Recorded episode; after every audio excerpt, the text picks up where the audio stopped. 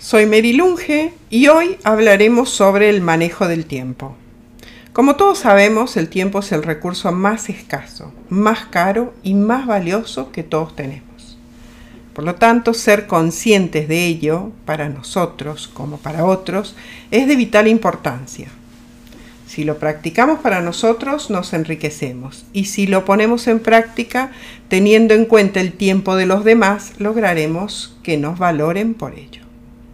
La mejor forma de manejar bien nuestro tiempo es escribiendo cada día lo que queremos lograr en un día.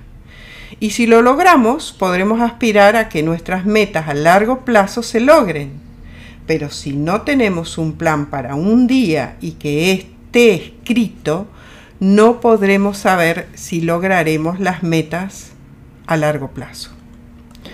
Así es que lo primero de cada día es que escribamos lo que queremos lograr hoy e ir tachando a medida que lo vayamos logrando.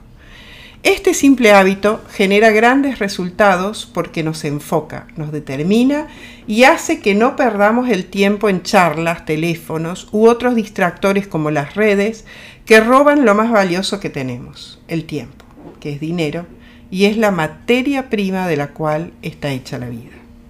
Si vamos a conversar con un cliente debemos establecer en la agenda el día, la hora acordada y ser respetuosos a la hora de la entrevista, diciéndole cuánto tiempo disponemos. Esto demuestra respeto y seriedad.